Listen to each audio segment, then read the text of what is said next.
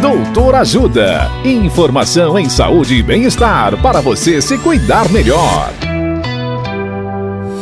Nesta edição do Doutor Ajuda, vamos saber mais sobre epistaxe ou sangramento nasal. A médica otorrinolaringologista doutora Tatiana Ábido nos fala o que é epistaxe e o que fazer. Olá, ouvintes! O sangramento do nariz, ou como chamamos na medicina epistaxe, é um problema muito comum.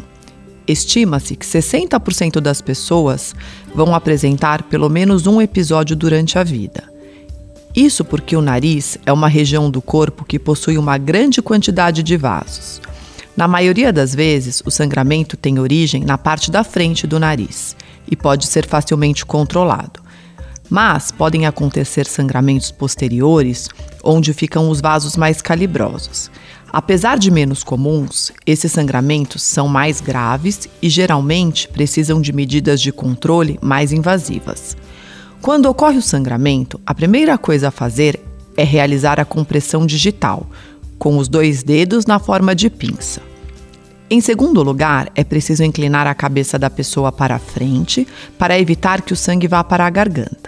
E em terceiro lugar, você deve colocar gelo sobre o nariz e observar a evolução.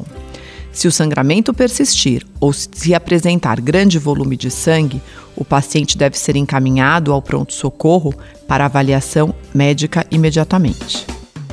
Dicas de saúde sobre os mais variados temas estão disponíveis no canal Doutor Ajuda no YouTube. Se inscreva e ative as notificações.